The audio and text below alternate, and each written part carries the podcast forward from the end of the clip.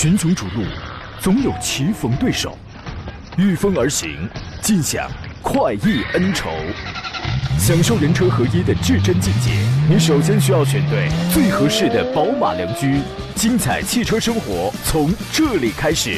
买车意见领袖，权威专家团队聚会团购买车，专业评测试驾，主持人杨洋为你客观权威解析。这里是购车联盟。来，各位，十一点零三分，礼拜天上午的这个时间，进入到我们我们今天第二个小时的直播。这里是山东交通广播啊，在每天上午的十一点到十二点，都为您准点开发启航的专业汽车节目《购车联盟》，解决选车、买车的一切问题。我是杨洋，在济南向全省的朋友进行问好啊。今天是立秋啊，这是秋季的第一个节气，确实真的特别希望天气马上可以凉快下来。但是呢，万物皆有定律，皆有过程啊。自此，万物已经开始从这个呃繁茂成长，趋向于萧索成熟了。秋天咱们也得成熟起来了。气温呢，一时半会儿可能不会那么快快的下降啊。来首首先来看一下今天的一个天气的变化，在今天早晨六点的时候呢，山东省气象台发布了高温橙色预警，预计七号白天的聊城、德州、滨州、东营、济南滩、淄博、潍坊、菏泽、济宁、枣庄和临沂的部分地区呢，仍然有三十七度以上的高温天气，局部地区呢甚至可达四十度左右啊，相对湿度在百分之六十到百分之九十。那么今天的最高气温，鲁西北、鲁中和鲁南地区将在三十七到三十九度左右，半岛地区呢会是三十一至三十三度左右。明天全省天气多云转阴，鲁西北、鲁中和半半岛地区将有。大到暴雨，局部大暴雨，而且伴有雷电啊！其他地区有雷雨或阵雨发生。啊，最高气温呢，菏泽、济宁、枣庄和临沂会在三十五度左右，半岛沿海会在三十度左右，其他地区会在三十三度左右。那么九号的白天到夜间，全省天气届时阴，半岛地区有大到暴雨啊，局部有大暴雨，并且伴有雷电啊。鲁西鲁西北和鲁中地区呢有中到大雨，局部暴雨，而且也会伴有雷电啊。其他地区有雷雨或阵雨发生。彼时的最高气温，鲁南三十二度左右，其他地区会在二十八度左右。所以说九号。可能会略微的会凉快一丢丢，好吧。此刻呢，节目在通过广播跟网络面向全省乃至全国进行音频与视频的双重直播。遇到了选车买车问题，可以直接通过直播热线零五三幺八二九二六零六零或零五三幺八二九二七零七零直抒胸臆。另外呢，还有多种网络互动方式。此刻你可以在山东交广的微信公众号里面选择收听收看我此刻的音频视频的双直播，发送问题。谢谢土豆啊，说杨老师秋天快乐啊，算是咱们算是进入到这个秋天来了啊，大家都快乐。另外呢，抖音、快手、喜马拉雅、新浪微博、微信公众号都请搜索“杨洋侃车”节目以外，通过这些平台跟我来联系。第一个杨是木字旁，第二个杨是提手旁，单人旁，侃大山的砍。节目在通过呃抖音平台在进行音视，在进行视频的这个直播啊。节目以外呢，通过杨洋侃车的微信公众号呃加入到我的车友微信群里边来。节目最后呢，我也我依然将抽取一位参与互动留言的朋友，可以获得江小红精酿白啤礼包一份。开场先回答两个问题，然后来呃跟大家来说几个新车。十点多的时候呢，一位朋友叫做沃斯财税，然后他说杨哥，奥迪 A4L 跟沃尔沃的 S60 从性价比、保值率、后期维护成本方面给分析一下哪一个更合适一些？这个问题超级简单，超级简单。第一，你要买哪一个配置？比如说你是揣着，我我要我要首先要看你花多少钱。你如果揣着三十万要去办这个事儿，就三十万以里咱要办这个事儿的话，你买 S60。啊，你比如说，我就揣着二十八九万啊，这个三十万是吧？我就要办这个事儿。你买 S 六零，为什么呢？它可能啊，呃，从这个保值率上来讲啊，比奥迪 A 四稍微差那么一点点，但是要看你用车的这个周期。如果说你用车周期就在五年以里啊，什么两三年这种的话，那么保值率这个差的会比较大一些。但是如果你五年以外的话，你无所谓，你差一千差两千，那个不叫差别，那个不叫差别，好吧？但是为什么推荐这个？性价比更高。你比如说卖的最好的是六呃这个 S 零卖的最好的是这个智逸版，A 四卖的最好的是四零的动感时尚。你比配置牛，那你就发现了那个 A 四啊是个盖板，那个六零它的主动安全配置会超级丰富的，所以这个叫性价比高。OK，可能从尺寸上，从牌子的这个气场上去讲，沃尔沃距离奥迪有一点点，在某些人的眼睛里啊有一点点小差距，它在我眼里是没有差距的。好吧，后期使用的维护成本是你几乎你可以理解为是一样的。我一万公里我的那个保养，我换件没有一个比另外一个便宜的，这是第一个问题，好吧？第二个问题呢，我要回复的是抖音直播间天色已晚，我实在是不忍心啊！你这个你家里一定是断网好几年了，你至少之前我觉得你没怎么看过我的这个节目。他说途观三三零，我看到这儿后边你问题我就不用看了，我不管你选什么车，途观的三三零、探岳的三三零是打死也不能买的。途观是一台不错的车，我只推荐三八零。最近家里断网了，很久没看我的节目了是吧？您要是不嫌以后得花到百公里二十五升油，啊，这个不嫌你专门得抽出时间来去拉高速、去跑高速，你就买。买完了之后呢，你也可以跟我们来分享一下你的使用感受，好吧？GPF 颗粒物捕捉器堵的最厉害的是在国内是一汽大众的探岳，其次就是途观，这两个三四零型号是不能买的，好吧？话就说到这里了啊。咱们要先说几款最近上市的新车，稍后继续来回复大家的这个众多的问题啊，甭着急，咱们这个节目的问题是这这辈子都回答不完的，咱们慢慢来吧。七月二十五号呢，魏牌旗下的拿铁的 DHT 的 PHEV 正式上市，一共有三个配置，售价是二十二万九到二十六万三。我记得那天。本周几啊？本周五还是还是本周四？节目当中，咱们热线上有一位朋友来问啊，说到底是买一个比亚迪的宋 Plus DM-i 呢，还是买个这个拿铁的 PHEV 呢？后来我们推荐了这个，如果他看中的是变速箱的二档专用混动变速箱的技术，包括这个底盘的机械素质等等，包括这个纯电的续航，因为拿铁这个已经能搞到一百八十多公里了。对吧？那么可以买这个。如果说你想当一个网红，你不在意底盘的这些素质啊，你又当一网红，那你就买一个比亚迪宋 Plus DM-i 就可以了，对吧？本周我们还解还解释过这样的一个问题。拿铁这个车呢，现在是整车质保是五年或十五万公里啊，其中的这个发动机啊、变速箱、三电系统，对于首任车主来讲是终身免费保修的啊。它分大杯、超大杯以及超大杯的四驱。我觉得那个二十六万的那个四驱是没什么必要。因为你要买那个车的话，你就不如买，你再添一点钱，二十九、三十万，你买摩卡了。摩卡的级别，包括这个品质感，明显要更高一些了，好吧？但是这个入门的二十二和二十四的，我觉得这个你是可以考虑的。那么拿铁这个车呢，从外观方面，它继续延续了魏的家族化的这个设计啊，车辆那个镀铬的中网，一是尺寸比较大，二是很闪很亮，有很高的这个辨识度。车身尺寸方面，其实它就是一个紧凑级 SUV 的这种尺寸啊，四米六六的车长，两米七四五的这个轴距，车屁股是有一条贯穿的装饰条，贯穿整个尾部，尾灯熏黑处理，有运动的特质。那么在内饰方面，它跟燃油版的这个。DHT 呢，普通混动版的这个基本是一是一样的。那大量的这个菱形皮革的包裹呀，这质感还是在线的。呃，有这么三块屏幕吧，一个9.2英寸的全液晶仪表，还有一个14.6的一个中控，还有一个9英寸的空调触摸屏啊，这科技氛围还是在线的。另外还有这个 HUD 抬头显示功能。配置方面呢，因为它也是卖给年轻人的车嘛，有什么遥控泊车、循迹倒车、五百四的这个透明底盘。啊，还有这个，它在高速行驶的时候都有这种智慧的巡航控制，四十到一百二十公里的这个时速下拨杆变道啊，自动超车、压缩变道、车道居中，就是 L LCC、ACC 这些完全都有。而且这个车呢，充分考虑到儿童的这个安全，它有一个儿童模式，一键一键切换到一个儿童模式，如果。小 baby 在车里边睡着了，对吧？你一键呢，它就可以自动调整这个空调的温度、风量，降低扬声器的这个音量，而且自动落锁那个儿童安全锁，它是电子的，自动落锁。还有后排生命体征的一个监测，哎，我觉得这个它完全就是一键操作的，我觉得这个就是特别好。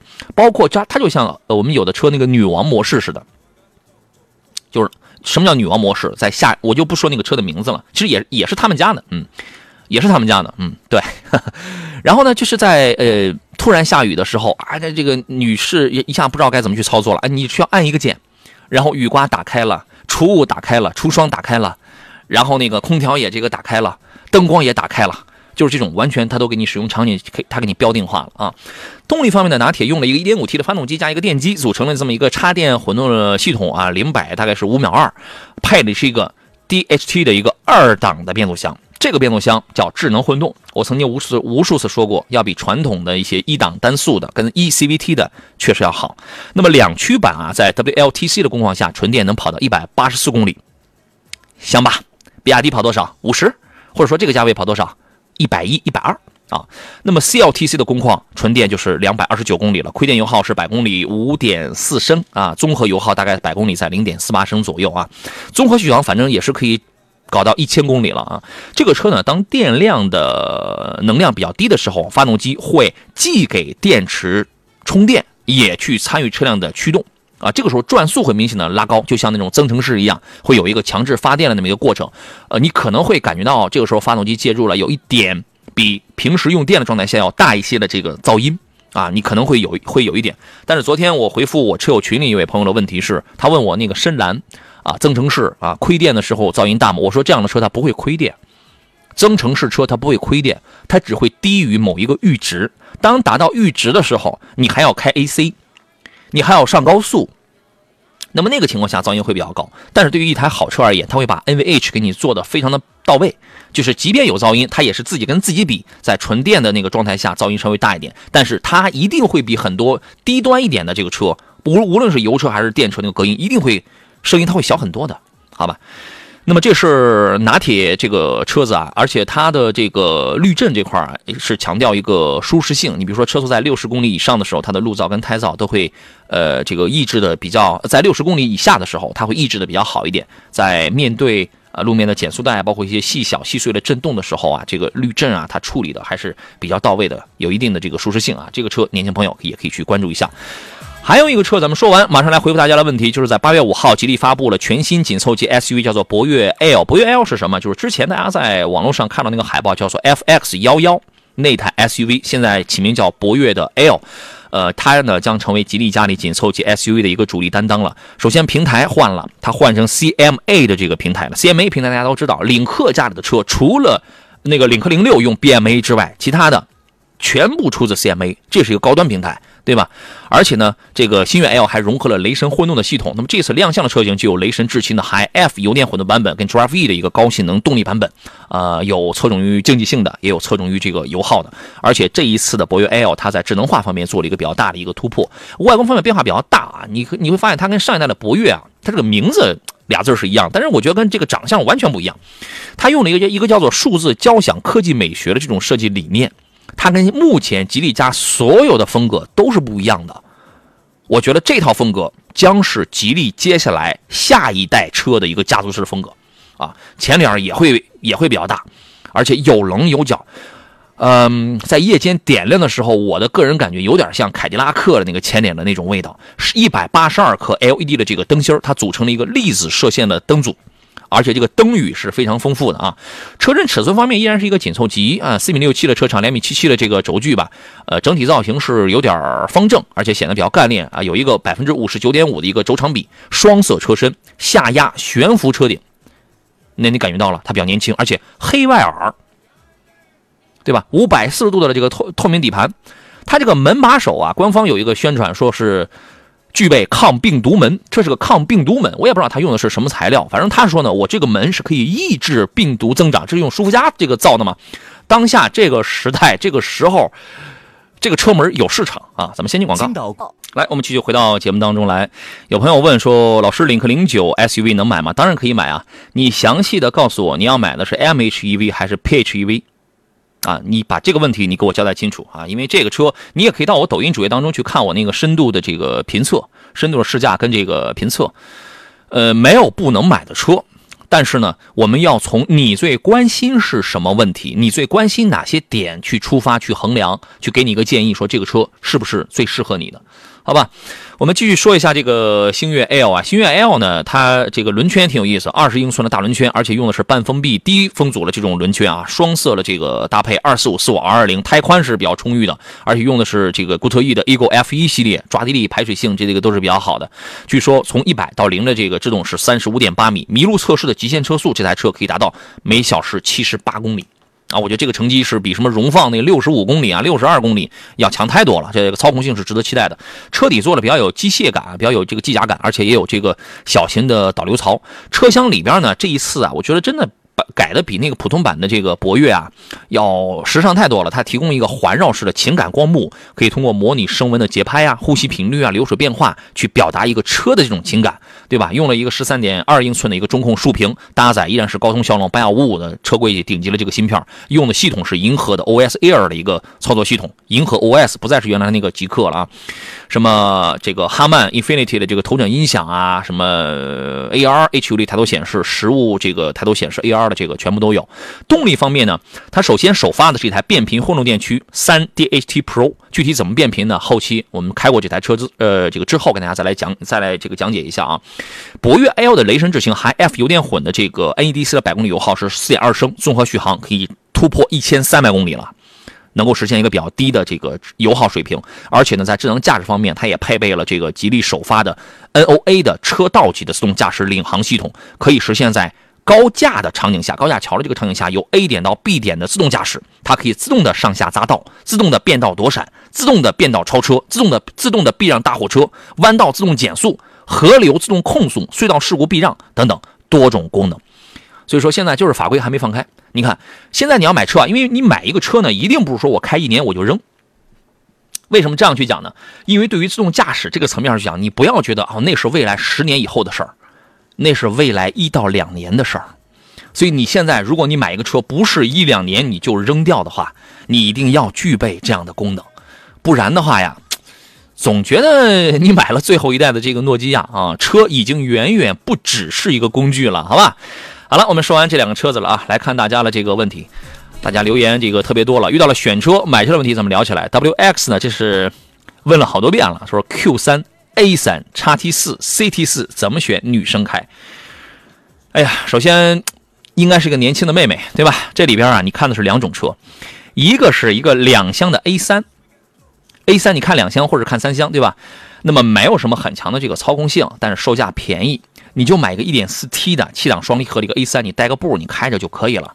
那么跟它相比，CT 四呢，它是一个纵置后驱，二十万唯二的纵置后驱里边，一个是 CT 四，一个是 CT 五，但 CT 四呢是一个前排车，后排很小很短，而且整车从外观看上去比例确实不是那么协调，但它的操控感上要比在操控性上啊，叉 T 四跟 CT 四比那两个奥迪的操控感要好。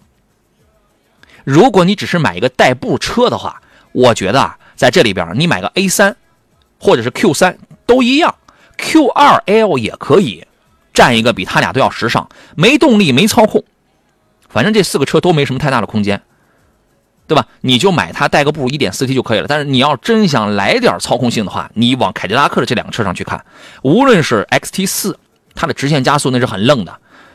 我觉得如果在凯迪的这两个车上，我推荐是 XT 四因为那个车多少还有个后备箱的容积，是吧？它还兼具一点实用性。前边那两个车。买菜车，没有什么很强的操控性，但是车是都能买的，好吧，就这意思啊。铁光林说：“老师你好，2.0T 的汉兰达今年从 R 档换到 P 档，然后再从 P 档换到 R 档的时候换挡不顺畅，有咯噔的声音，然后倒了一下车，换到 P 档再换回 R 档还是会咯噔一下，再换 D 档走一会儿就没事了，正常吗？首先考虑两个问题，呃，你这个车应该是个是一个挺老的车了，对吧？挺老的车，首先考虑三个问题，第一个车几万公里了，有没有换过变速箱油？一般六万左右，是需要检测这个变速箱油，该换的，这是这个是要换掉的。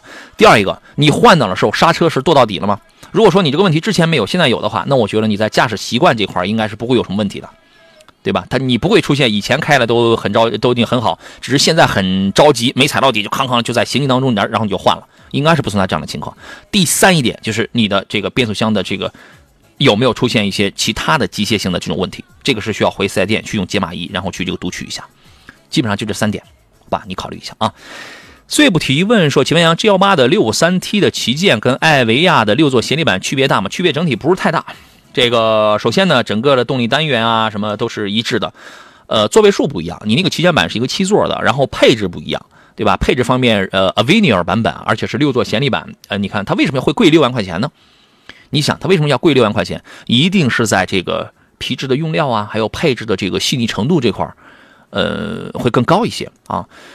我建议呢，我觉得我我我我没有什么建议。首先呢，你买六五三是对的，六五三比六五二强的有两点，一是后悬架，你六五二是一个是一个不太好的一个一个一个一个悬架，对吧？然后六五三直接就换成多连杆的独立后悬架了。第二一大变化就是在配置方面，它提供它这个提高很多。然后你如果预算，你如果公司愿意多花钱，预算很充裕的话，那你去可以考虑这个六座的贤力版。那毫无疑问，它会更加的舒服，而且从智能化的配置上也有什么轮胎呀、继续行驶啊，啊这个抬头显示啊，包括这个在座椅的一个调节功能啊，还有这个用料方面，确实要更好一些。呃，但是我觉得呢，其实距离六五六五三的旗舰版整体来讲，它变化不是特别大。旗舰版的六五三就已经作为公司用，已经很棒了。啊，个人觉得这六万块钱呢，花的不是太那个什么东西。您自个儿根据公司的预算，然后自己来就好了，好吧？牛牛说，1.2T 的卡罗拉的先锋版跟精英版，如果是你本人买的话，买低配还是买中配带天窗的那个？想原因给解一下吧。嗯，天窗会给这个车带来什么呢？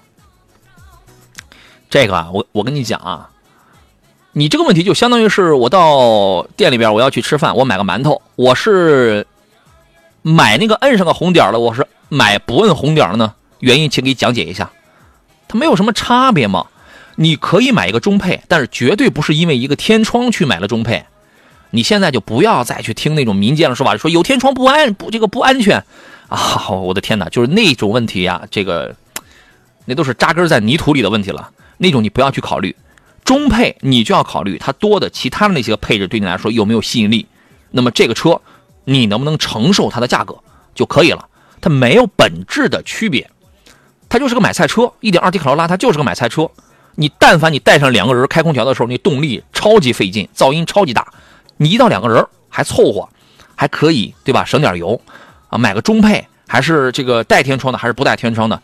这你像这种问题，随你个人喜好就可以了啊。这种问题确实没有什么太多回复的这个价值啊。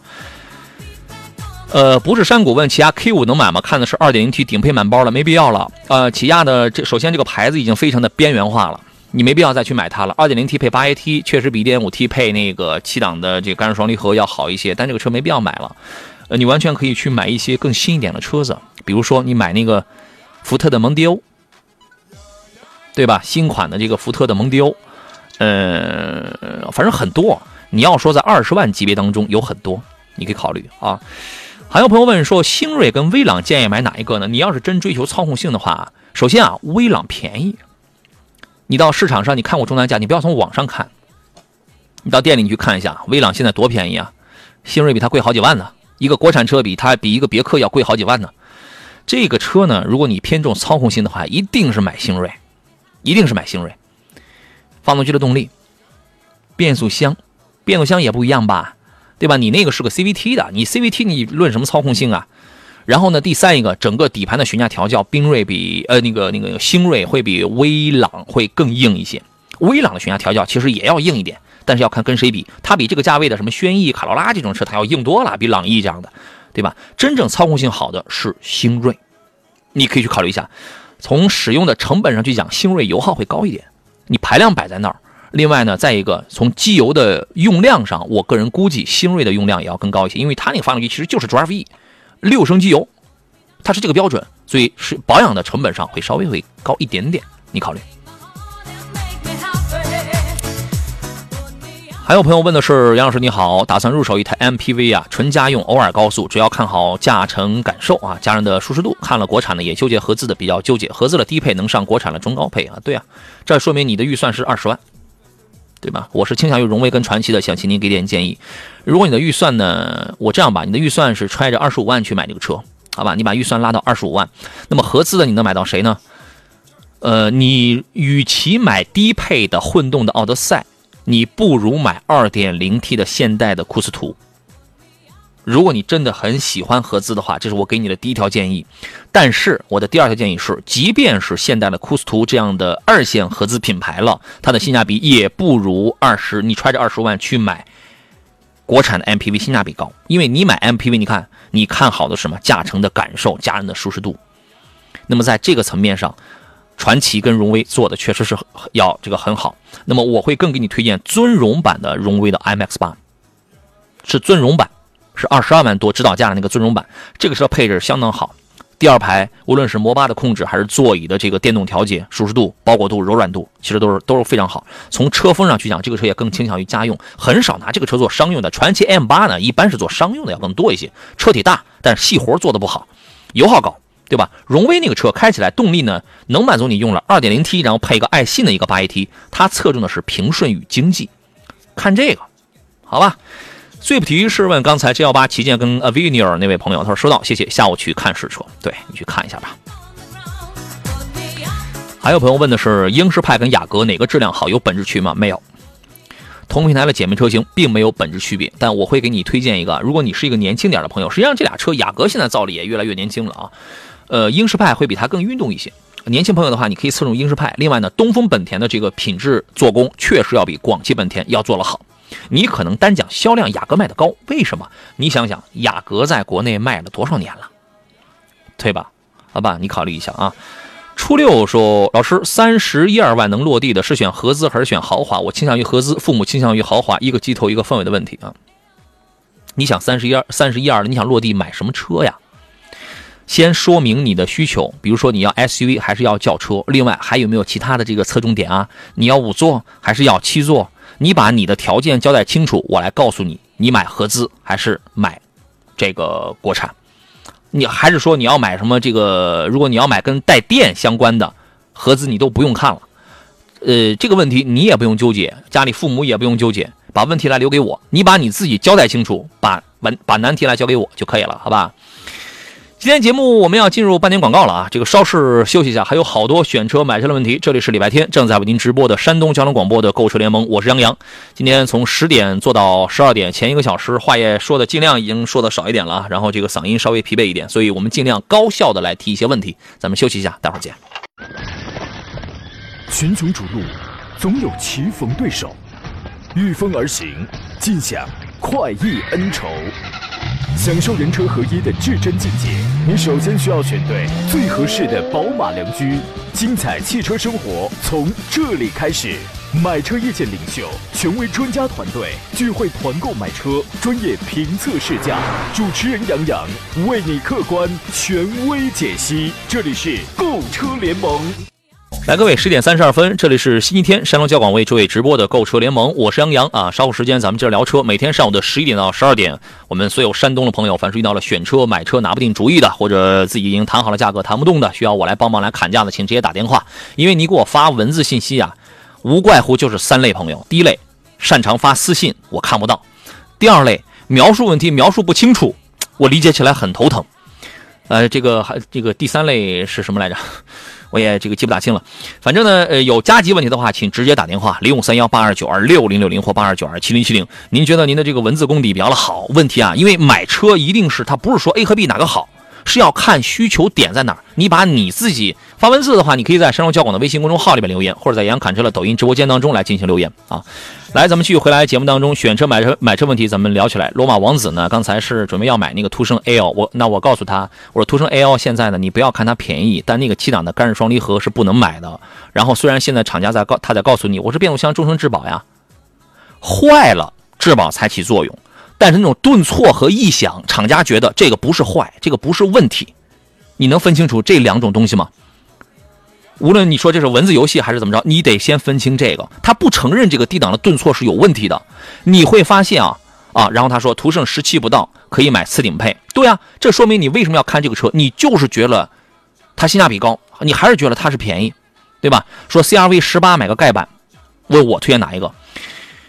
它就是这样啊，你这说明你的预算是有是有限的。如果说呢，你就在这两个里边来来来这个挑的话，我给你三条建议。我给你三条建议。第一条建议，如果你那儿路况非常的通畅，因为干式双离合啊，你会发现啊，在这个价位再用干式双离合的，除了现代，那就是大众了。大众家里一般是一点四 T 这种途岳这样的小排量车，再给你用干式双离合。其他的大部分都是什么呢？有爱信的六 AT 八 AT 的，有 CVT 的。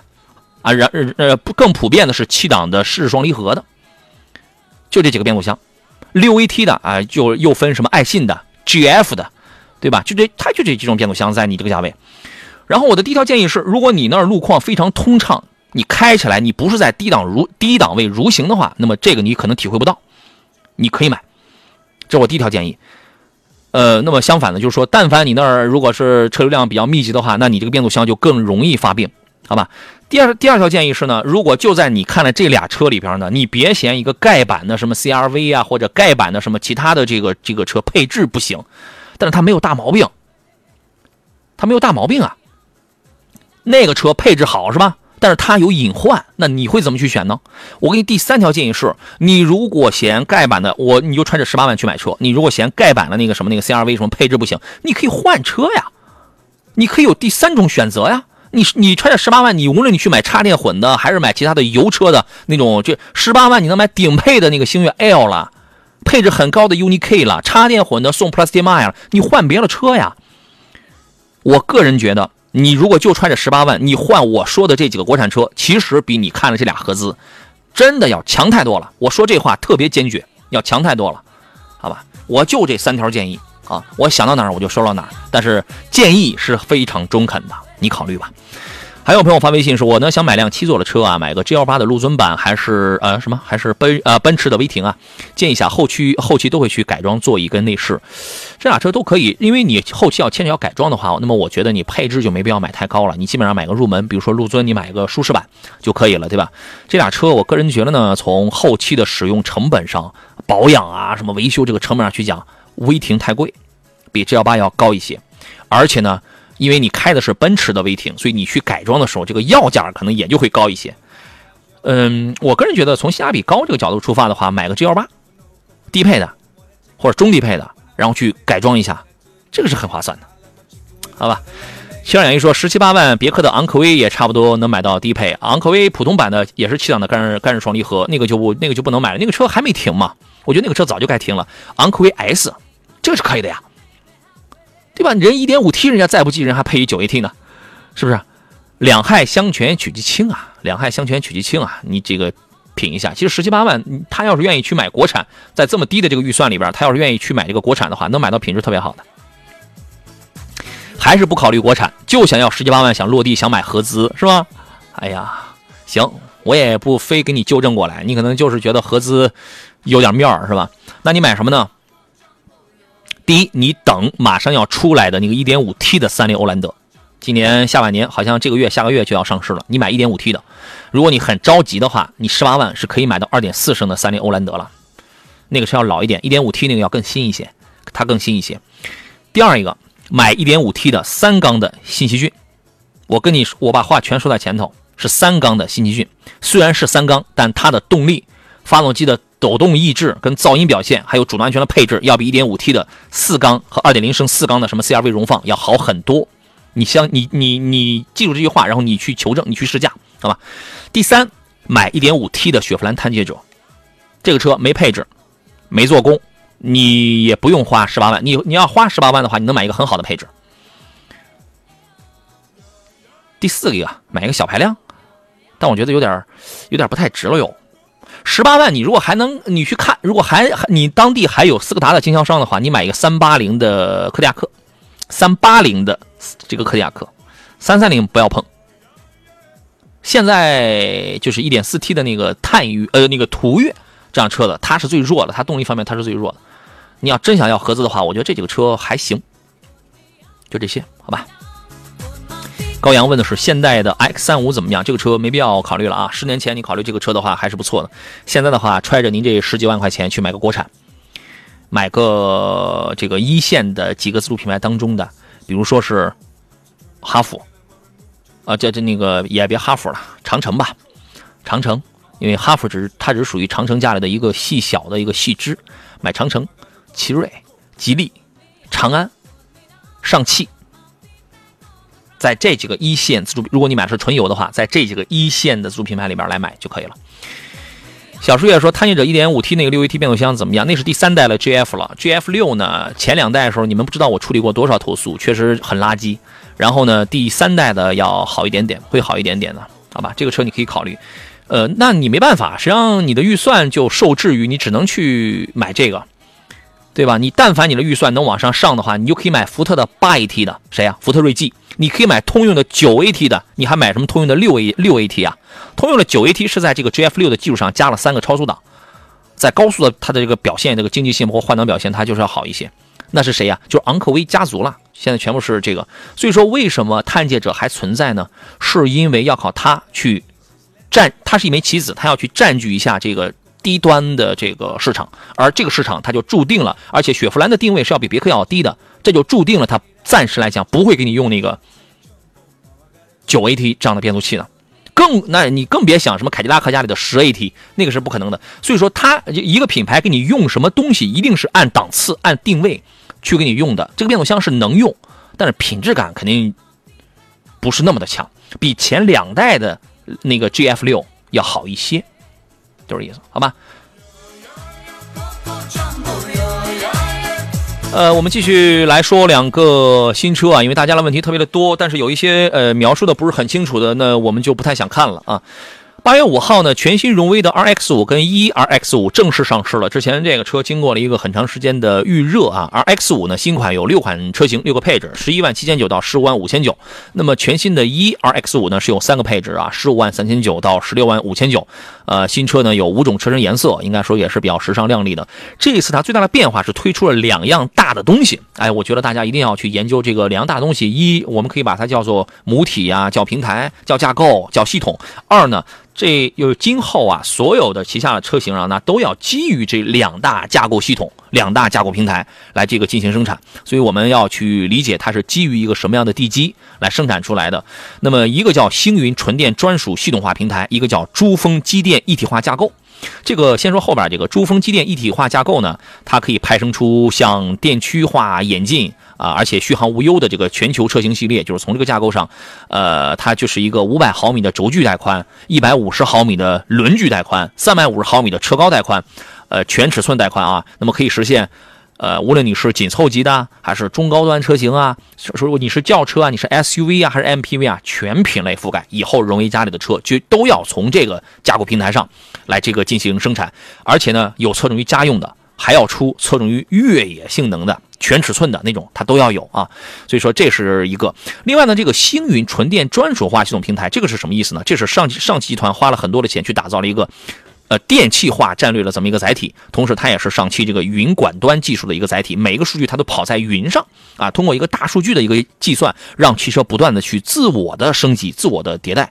它是一个专属的系统化这种平台，那么这个平台以后出的车将有三大专属的这个统一的一个特点吧，就是一个是超薄的纯平电池模块，另外这个平台上出来车是长轴距的，而且第三点，这个平台出的车都是主打后驱的。它是这个啊，说到这个电池模块呢，它提供了一个叫魔方电池的东西，可以支持整车从四百公里到一千公里的这个续航梯度。官方说呢，这个长有两千零二十三毫米的这个电池模块，能够在二零二三年就可以实现一千公里的这个续航了。其实我们有时候我们私下里在开玩笑说，现在这车企都在给宁德时代打工，为什么呢？因为买了都是它的电池。但是呢，除了比亚迪啊，除了除了比亚迪。但是现在呢，已经有很多的车企已经要自力更生，因为你给别人打工，你去买别人的东西，钱毕竟是让别人赚，而且成本最终还是要分摊到车上，还是要转嫁到消费者身上了。那么我自己去研发这个电池，我有可能成本会这个降低整车的成本，我那么我降低下来之后，对于消费者来讲，它的这个可买力它就会被激发出来，它的购买欲望它就会被激发出来，对吧？那么这是他自己研发了这么一个魔方的一个电池电驱的模块当中打造了一个滤芯的驱动系统啊。官方说呢，所有的车型都可以实现两驱啊，还有这个四驱版本啊。两驱的可以呃选择了这个功率带宽从一百五十千瓦到四百千瓦，那么四驱可以选择从三百三十瓦呃到这个这个呃三百三十千瓦到六百千瓦。啊，包括这个什么什么 CDC 的这个电磁感应悬架呀、后轮转向这些系统，在这个平台上也然呃，它也都会这个具备啊。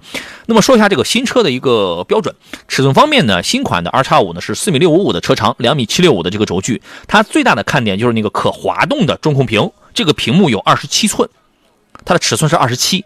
啊，一一句给你好评啊，它又可以从主驾到副驾这样来回切换，它中间有一个三十厘米左右的这么一个滑动的距离啊，所以我觉得这个就是一个挺花哨的这么一个配置啊，用了水晶挡把，呃，这一代的荣威 R 叉五把后备箱的容积提高了，二一款呢，就是它会比二一款要增大了七十七升。啊，在实用性上它是它是加强的。那么，呃，燃油版的动力还是一点五 T 的发动机，配七档的湿式双离合。但是这台发动机是上汽的第二代蓝芯动力了，从呃节油性能上是提高的，然后从动力参数上也是提高的啊。那么，如果你想选择一个插电混动版本，就是那个一 R 叉五的话，它它用的是那个 GS 六。呃，这个 GS 六幺一点五 T 的一个缸内直喷的四缸的涡轮增压的这个发动机，一百三十八千瓦，一百八十千瓦的这个驱动电机的最大功率，配一个磷酸铁锂铁锂电池啊，所以说这是一代新的产品啊，各位也可以去关注一下。另外呢，北汽魔方啊，刚才我们前面也说过这个车子啊，一个紧凑级的 SUV，这个车也上市了，九九九到幺五三九了这么一个售价区间，这是。典型的一个瞄准年轻人的这么一个车子。车身尺寸不是很大，四米四的这个车长啊，但是基本上这个前排肯定是够用。它后排我坐了一下，也是比较宽敞，我的膝盖距离前排我调好，大概有一个锤头多的这么一个距离。关键它的后排的地台，这个是一个纯平的状态，还是比较讲究实用的，颜值很高。前脸很运动，分呃这分段式下重啊，跟那种无边界的似的。侧面腰线很像一些日系 SUV 那种裙边。裙角，而且用了四门隐藏式的这个门把手，四米六二的车长，两米七三五的这个轴距，而且呢，顶配车型有一个电子后视镜，这个目前量产版因为受我们国内法规的这个要求，暂时还没有量产，但是应该是今年年底左右，这个法规就可以放开。电子后视镜它怎么成像嘞？它不是成像在里边那个你头顶那个内后视镜，不是，它在大概 A 柱呃这个这个这个驾驶跟副驾驶那个车门的 A 柱下方有一个四方形的有一个屏幕。啊，你那个地方大家要注意，你要不要你不要去碰它啊？你不要去砸它，去碰它，因为那个地方是很娇贵的。成像效果这个未可知也，但我看官方宣传的那个视频来讲的话，还是比较清晰的。这个是一个卖点，这个你可以理解为，因为这个车最贵才卖十五万嘛，你可以理解为这个价位唯一一个配备电子后视镜的这么一个车子，挺花哨的。年轻朋友应该会喜欢这个东西。整车呢？呃，从线条上去讲的话，这个运动气质比较明显。另外，舱内两个屏幕，十点二五英寸的中控液晶，加一个十四点六英寸的一个中控的一个横屏啊。关键是它用了一个什么？用了一个华为的鸿蒙系统。鸿蒙座舱啊，你这个东西啊，因为它用的是华为九九零 A 的这个芯片，支持什么五 G 网络、高德导航这些都有。鸿蒙以后你可以分屏，对吧？而且未来呢，你可以物联网。你家里如果用华为的一些个家电的话，你可以通过车机去物联网，手机可以直接投屏。而且下一步要实现的是什么？我这个东西很快，我们两个开着不同品牌的这个都用鸿蒙车机的车的话，我们可以直接通过这个车机在车机上通视频电话，都是可以的，很神奇的是吧？但是听上去很神奇的事儿啊，半年以内必定实现啊！动力方面呢，它是个 1.5T 的一个燃油机，这个车呢虽然长得有点像新能源车啊，但是挂蓝牌的，是一个燃油车。1.5T，一百八十八匹啊，三百零五牛米。对于家用来讲的话，这个还是肯定是够用了啊。也是前麦弗逊后多连杆独立悬架，后期啊，这个可以去试驾一下。这个车有一个很怪的地方，就是方向盘后边挖了一个特别大的坑，特别大的坑，就是叫 AR 的那个实景导航的抬头显示啊。这个投放效果我没有这个见过啊，但是确实是超级大，好吧？这个咱们就说完了啊。呃，于师傅发微信说：“杨老师，您和他说，他也不会听您的建议。他觉得十八万买合买合资车有面子吗？啊，这个就是这个没有关系，因为任何人一定是基于他自己的出发点，就是符合你自己需求的就可以了。但是呢，因为我们见的车多，我们开的车多，研究的车多，开的车多。”所以我们可以，我可以很负责任的告诉你，在这个价位的有一些某一些优秀的国产车，真的比这个价位的这个合资车好太多了，好好太多。而且面子这个东西，它是自己去挣出来的，不是一台车去给你去这个挣出来的，不是这样的，好吧？继续来看大家的这个问题啊，摩羯悠悠说：“老师好，请问女士代步啊，一个是哪吒 V 啊，一个是几何 E，该怎么去选择呢？这俩车都可以买，而且售价也都差不了太多。哪吒 V 呢，之前啊我说过它是七八万左右为二的这个什么纯电动的 SUV，为二的，对吧？原来那个二是谁啊？是那个几何家里的那个牛牛，但是牛牛已经停产了，牛牛已经没了啊。所以说呢，嗯，几何 E 呢，这个车也像 SUV 啊。”然后我我个人我是这样想，嗯，买个大厂的吧，对吧？几何啊，这个背靠吉利，而哪吒是一个造车新势力，它是一个合众新能源，它是一个造车新势力，现在在通过这个什么中石油啊什么这种加油站在走网络，对吧？你买一个大厂的背靠吉利的这种几何 E 啊，而且性价比，大家大家都三百来公里纯电续航，三百公里出头，对吧？但是你买一个背靠大厂的，就是在售后啊，在这个质保各个方面都有保证，因为毕竟这个车你买回来，它是一个。有年份的这么一个使用工具，好吧？陆宁说：“老师好，凡尔赛跟天翼怎么样？天翼是 C5 的 Air Cross，那个是一个年轻的，就这俩车都是一点六 T 的，那个车呢是一个年轻的、比较小的紧凑级 SUV，在这个车上你大概能找到二十个 T 边形，T 型 T 型是一二三四啊，四边形。你你不是它是一个很年轻，呃，但是实用性上去讲的话，我觉得 C5 确实要更强一些，发动机大家都一样的。”都是那台 1.6T 的这个发动机，好吧？大卫说：“老师好，别克昂克旗怎么样？值得买吗？昂克旗这个车是可以的，它的舒，它首先它的性价比比较高。2020款的时候，当年卖过21万，21万多。2020款的时候多便宜啊！你花三十五万左右落地就可以买到一个艾维亚版本，那个做工很好，酒红，外观米白，内饰，对吧？然后第二排座椅都带什么这个通风加热的，好像还在好像还在按摩，我这个记不清了，就性价比很高。但是这个车有那么几个缺点：第一，车机通用的车机系统就是比较糟糕的；第二一个，刹车很软，前段是空的，你得踩深狠踩，要么就延长跟车距离，因为这个车的刹车制动效果是不好的。嗯，别的没什么大毛病，有一个很有一个很小的一个特点，是我朋友发现的。我开这个车的时候我没有发现，因为他他呃他说呢，他这个倒车的时候必须要点油门倒，不然他这个怠速不足以让这么大的车给这个倒的啊。反正习惯就好，这倒也不是算是毛病。这车性价比高，舒适性好，但你要真要讲操控性的话，在这个价位啊，你可能就得去买什么领克零九、大众途昂，相对的这这个操控性来说呃来讲它要好一些。好吧，绿绿说：“老师讲讲领克零三系列吧。领克零三这个系列咱们就不讲了，说来话长。你让我省点嗓子吧。我今天说了两个小时啊，汽车的问题我一秒钟我都没停，一直我在这讲。领克零三，我就给你两条建议，我就给你两个建议。第一个，你要真想玩车，预算充裕，买领克零三加。